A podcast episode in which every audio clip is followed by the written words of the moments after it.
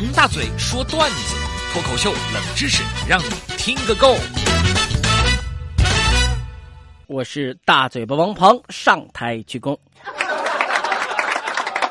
今天我来说说我的表弟小眼镜啊，小小的年纪什么都追求好的、贵的。当自己收入不足以负担的时候呢，就来找我借钱。狗狗，我没得钱了，借点钱来。我知道你是大主持人，你不缺钱，你可怜可怜我。有一次，我这个表弟找我来借钱，我都准备转给他了啊。微信上面来一句：“谢谢哥哥，过几天还给你。”这时候我立马知道我表弟小眼睛的微信被盗号了，我就把盗他微信号的骗子给痛骂了一顿。为什么呢？因为我表弟跟我借完钱以后，从来不提还钱的事情。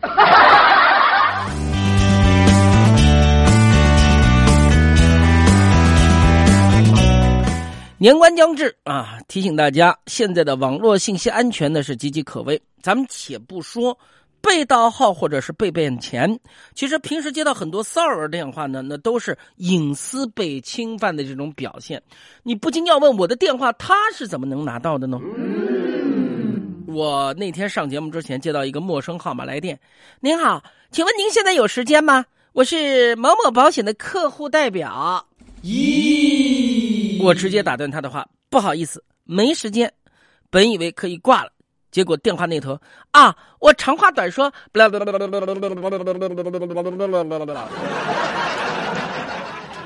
哎呀，我现在呢明白了，有些呢是用这个机器人来进行骚扰，我确定一下，好像不是机器人骚扰，所以我听他叭叭了一天，一年百分之二十的收益，于是我向他推荐了银行的贷款，保证一年的利息没有百分之二十啊。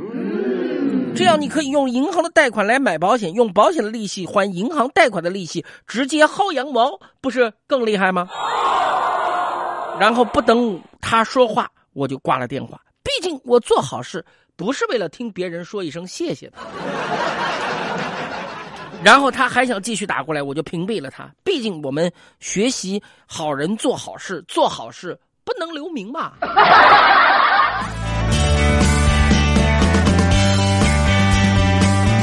这件事情啊，把我搞得异常的烦躁啊！回家以后呢，我就和太太何药师抱怨：我很烦躁，我烦躁的不得了，我很烦，我比较烦，我特别烦。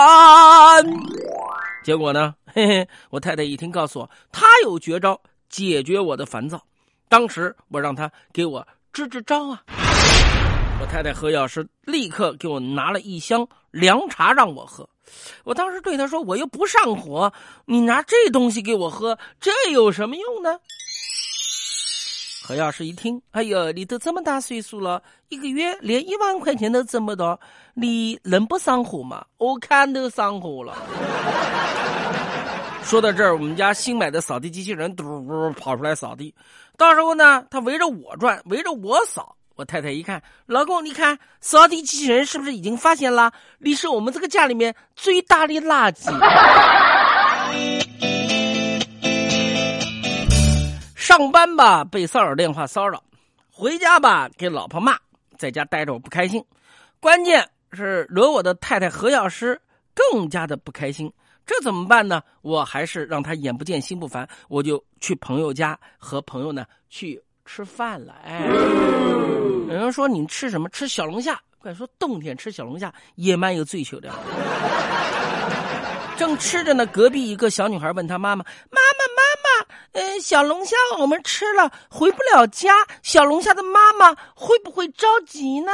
咦？问哎，你吃的什么店？好吃吗？冬天哪里能吃到小龙虾？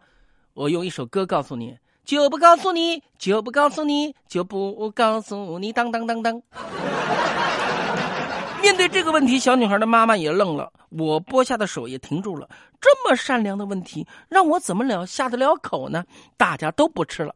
老板一看，哎呦，这要不吃，生意怎么做？赶紧跑过来解围。哎，不会的，不会的，小妹妹，她妈妈不会找不到她的。你看，小龙虾全家都在这个盆里面，那都红烧了。